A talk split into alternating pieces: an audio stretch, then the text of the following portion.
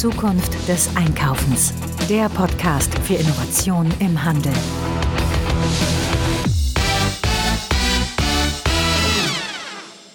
Ja, das ist die Folge 112 unseres Retail Innovation Podcasts.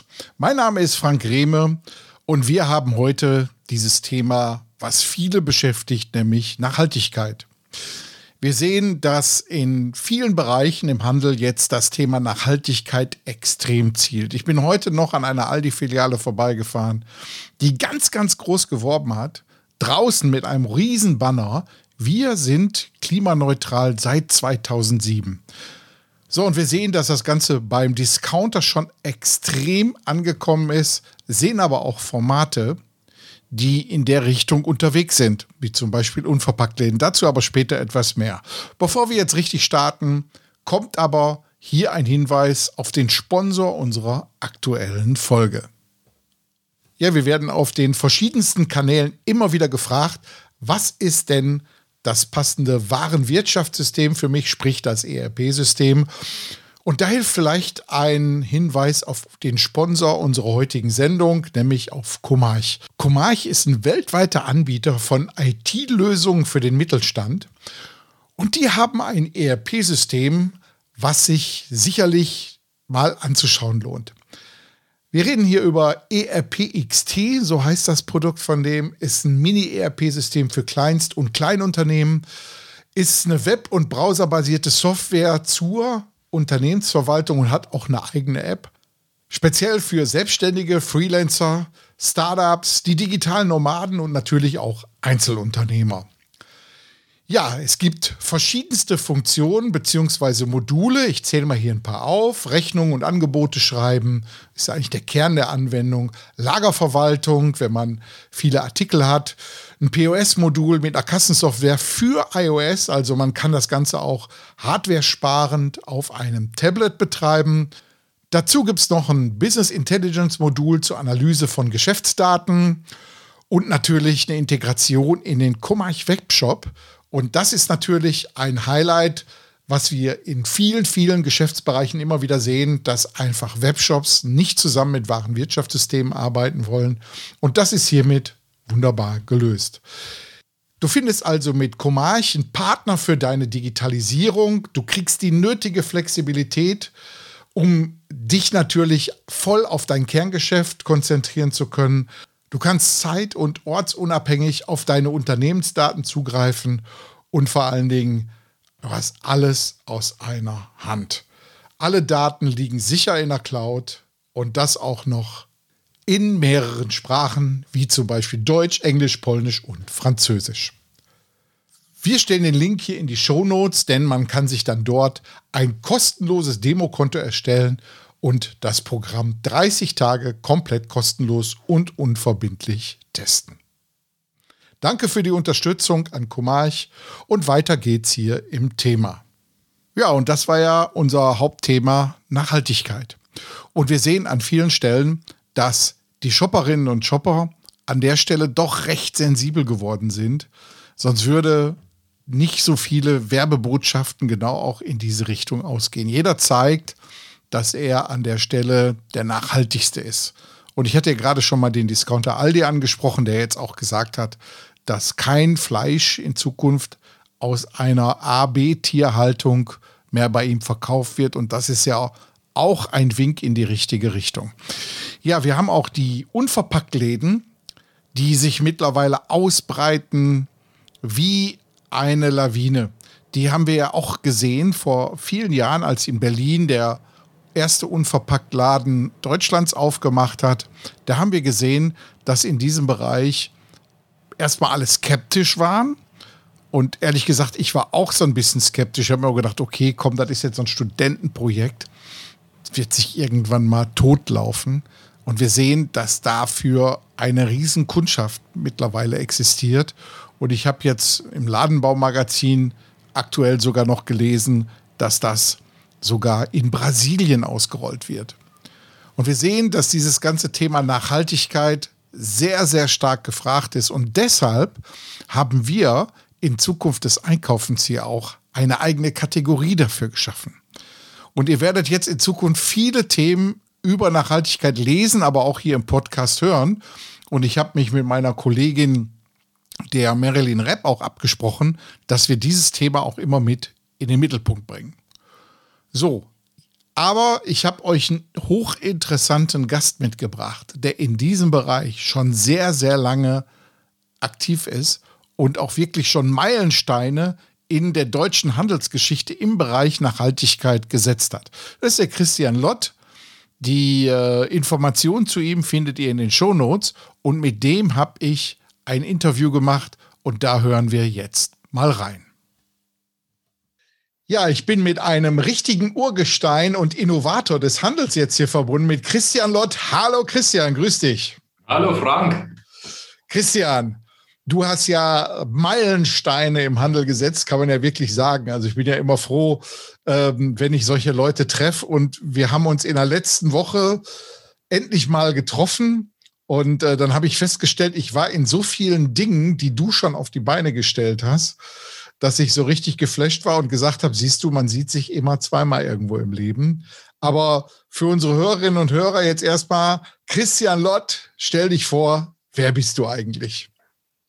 Ja, ähm, ich bin ein Pionier in dem Bereich der Digitalisierung für Textil. Ja, und das beschäftigt mich seit ich, seit ich klein bin. Ja, ich habe mein mit äh, im in der Schule meinen allerersten individuellen Pulli verkauft und später meine Diplomarbeit über Mass Customization geschrieben und habe dann den allerersten 3D-Bodyscanner der Welt verkauft. Äh, der lief dann in New York und später in Europa und ja, und irgendwann mal ähm, war ich bei Adidas, ähm, nachdem ich einige Jahre lang meinen eigenen Laden hatte und ähm, habe da die Store Factory als Projektleiter geplant und geführt und die hat mir gezeigt, es ist Zeit für das Potenzial im Markt. Ja, und da freue ich mich darüber, dass wir da sprechen können, ja, weil das wird was echt Neues, Spannendes für den Handel geben.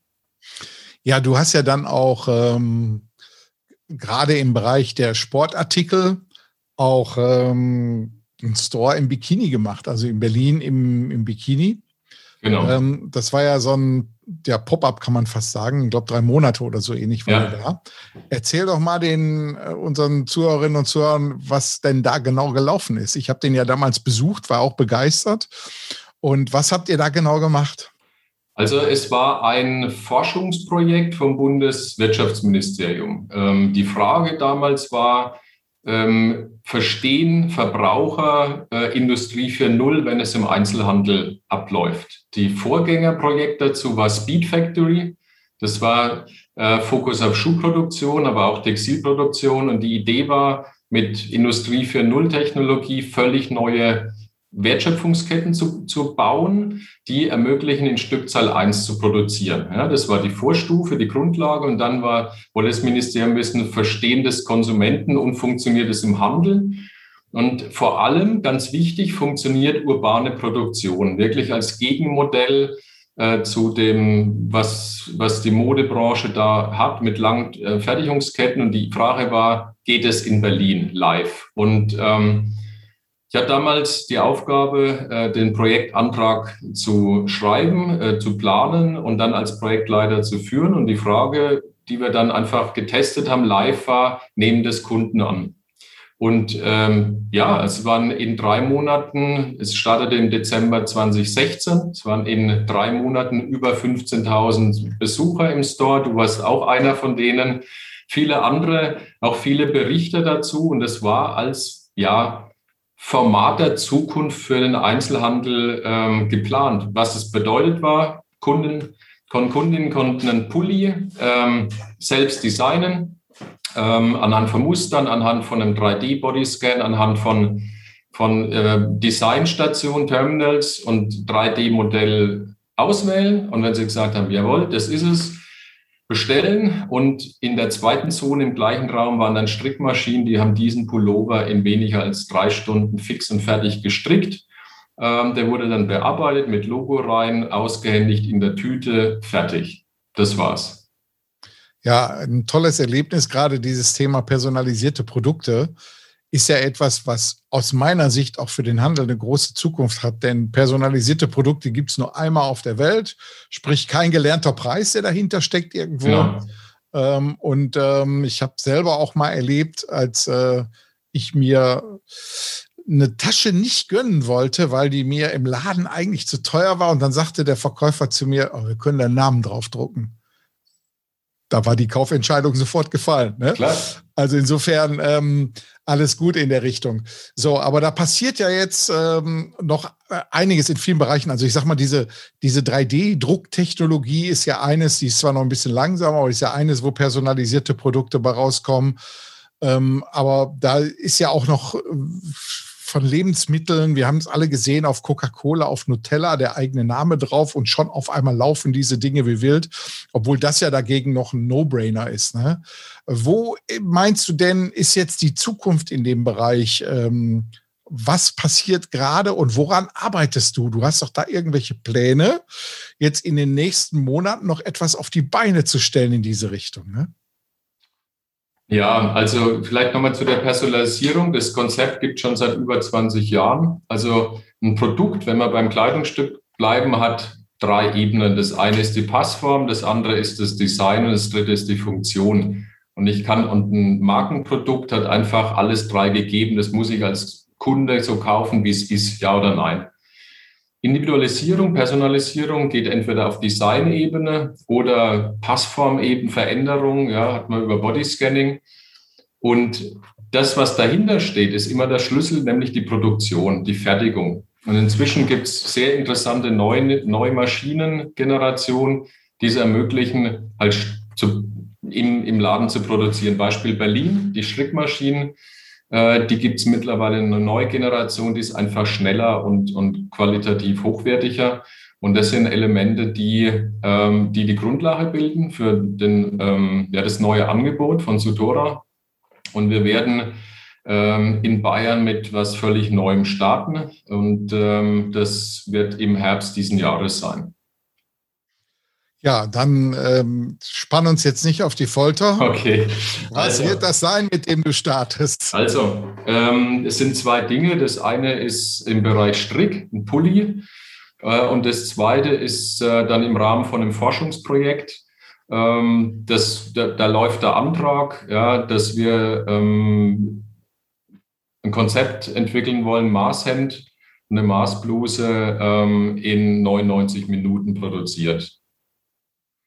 So, und das ist neu, das hat noch keiner gemacht. Und ähm, also die, das Team, das Konzert, ich habe die letzten Monate das äh, zusammen mit dem mit einem Experten für die Anträge daran gearbeitet, dass wir das beste Team zusammenstellen, das momentan in Deutschland an, von technologischer Seite da ist.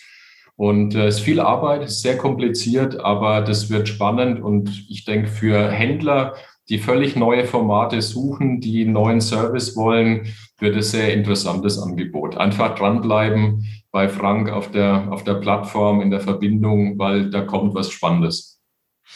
Super. Dann werden wir die Augen da aufhalten. Ähm, wir haben ja auch am Freitag noch über so eine Geschichte gesprochen, die das Thema Nachhaltigkeit, wir wollen hier auf Zukunft des Einkaufens auch dieses Thema Nachhaltigkeit in Zukunft viel, viel mehr fahren. Und du hast mir da so eine total abgefahrene Geschichte über Algenproduktion und CO2-Einsparung erzählt. Vielleicht erklärst du den Hörerinnen und Hörern jetzt nochmal, was uns da in Zukunft erwartet und was eigentlich möglich ist.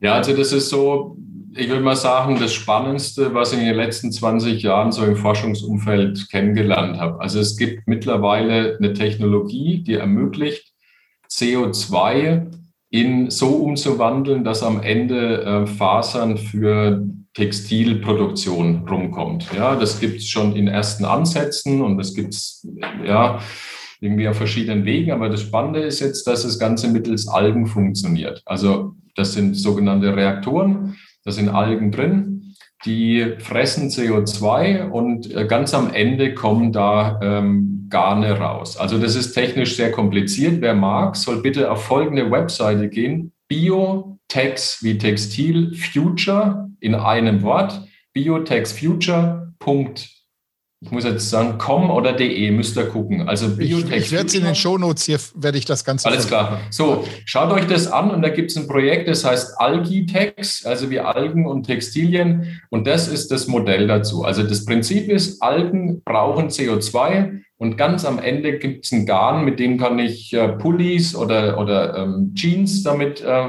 produzieren. So, und das Wichtige ist, dass das im Verhältnis 10 zu 1 funktioniert. Also wenn hinten ein Kilogramm Garn rauskommt, werde ich vorne 5, äh, 10 Kilogramm CO2 binden können. Also das ist ein gigantisches, gigantisches Verhältnis, was es in kaum einem anderen Umfeld gibt. Und das bedeutet natürlich für, für Verbraucher, Kleidung kaufen zu können, die wirklich ähm, nicht CO2-neutral sind, sondern CO2-negativ sind. Und ja das gibt in der Form noch nicht. Ja, aber normalerweise ist ja umgekehrt, ein Kilo Baumwolle erzeugt mindestens 10 Kilo CO2, ne? Ja, wobei Baumwolle ist noch viel, viel kritischer aus einem ganz anderen Grund. Die Baumwolle, ich weiß nicht, ob es alle Hörer wissen, aber die Baumwolle ist die durstigste Pflanze der Welt. Ja, dann weiß man Bescheid. Ein Kilo, ja, also die, um ein Kilogramm Baumwolle zu produzieren, brauche ich enorme Mengen Wasser. Und durch die Klimaveränderung wird die Menge, die Fläche, die landwirtschaftliche Nutzfläche wird kleiner, garantiert jedes Jahr. Ja, wird durch Chemie äh, reduziert und von daher ist, ist also Textil, ist Baumwolle wirklich die falsche Pflanze, um die auf, auf einer landwirtschaftlichen Fläche anzubieten, wenn dort Lebensmittel oder Nahrungsmittel angebaut werden könnten. Also dieses Thema Bio, Baumwolle, was da momentan diskutiert wird, bin ich dagegen, weil es einfach in eine völlig andere Richtung läuft, wie das, was der Planet braucht. Wunderbar, also ist ja eine, eine phänomenale Story, bringt auch viele zum Umdenken. Ich sehe auch hier gerade einen ganz, ganz großen Trend zum nachhaltigen Konsum, den wir irgendwie jetzt in der Corona-Zeit bei vielen Menschen ja auch entwickelt haben. Viele machen sich Gedanken darüber, muss ich denn überhaupt noch so konsumieren? Muss ich denn überhaupt mit den Ressourcen unseres Planeten nicht mal langsam ein bisschen anders umgehen. Ja. Und da sehe ich bei vielen Menschen gerade ein Umdenken. Und das sorgt natürlich auch für einen Sog im Handel, nämlich eine Nachfrage nach genau diesen Produkten irgendwo auch stillen zu können. Ja, also ich appelliere echt an, meldet euch da an, schaut euch das an, was da passiert. Das ist also ein Forschungsprogramm, was von der Bundesregierung ist, nennt sich Bioökonomie 2030. Und hier geht es wirklich darum, völlig neue Dinge zu betrachten, zu entwickeln. Und es ist auch angelegt, dass viele mitmachen. Also ihr könnt euch da informieren. Es gibt ähm, sogenannte, ja, so äh, nennt sich ähm, Reallabore, ja, der eben wichtig ist, dort Input zu bringen, Wünsche zu äußern, weil das wird aufgenommen, geht zu den Forschern und zu den Technikern. Und das Ziel ist, dass hier wirklich ein, ein grundlegender Wandel besteht. Also wenn man sich äh, vorstellt, durch ähm, die, den Kohleausstieg werden bis 2038 Kohlekraftwerke ausgeschaltet. Aber bis dahin laufen die einfach weiter und pusten weiterhin CO2 in die Luft. Ja, und wenn man sich vorstellt, dass ein so ein, so ein Kraftwerk vielleicht eine Million Tonnen CO2 pro Jahr produziert, ja, und äh, ich mit zwei, also zwei Kraftwerke, wenn sozusagen zwei von den 200, die es gibt, nur Algen produzieren, sagen wir mal, sind zwei Millionen gespart. Was das bedeutet, ist nur mal zum Vergleich, in welcher Relation wir sind. Ähm, das Tempolimit auf deutschen Autobahnen für alle wird irgendwo zwischen 1,5 bis 1,7 Millionen Tonnen CO2 sparen. Ja, nur ungefähr so, das betrifft alle.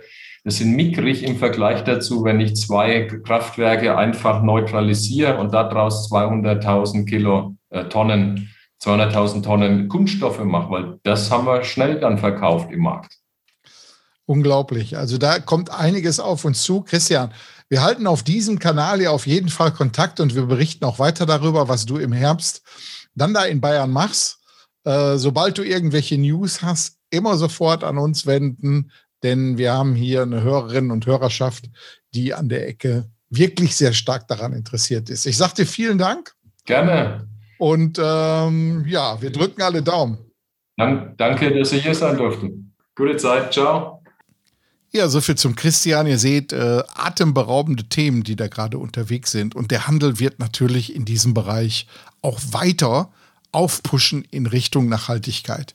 Ja, der Christian hat mir jetzt noch unter der Hand etwas gesagt, das können wir leider hier nicht laut bringen, aus förderrechtlichen Gründen, dass in diesem Jahr auch noch eine Überraschung zu erwarten ist in dem Bereich. Ihr werdet weiter auf diesem Kanal darüber noch informiert werden. Ich freue mich schon drauf. So, und jetzt äh, praktisch noch mal etwas, wo ihr uns noch mal unterstützen könnt. Und das Beste ist, das kostet euch noch nicht mal etwas. Nämlich, wenn ihr hingeht und uns eine gute Bewertung in den einschlägigen Podcatchern gebt, ähm, entweder bei iTunes oder bei Spotify, in euren Netzwerken diesen Podcast teilt und natürlich auch mit euren Freunden und Bekannten über dieses Format redet. So bekommen wir Reichweite und sind natürlich dann auch für Werbekunden an der Stelle entsprechend interessanter geworden. Ja, das war die Folge 112. Ich wünsche euch wie immer alles Gute, macht weiter und vor allen Dingen fette Beute.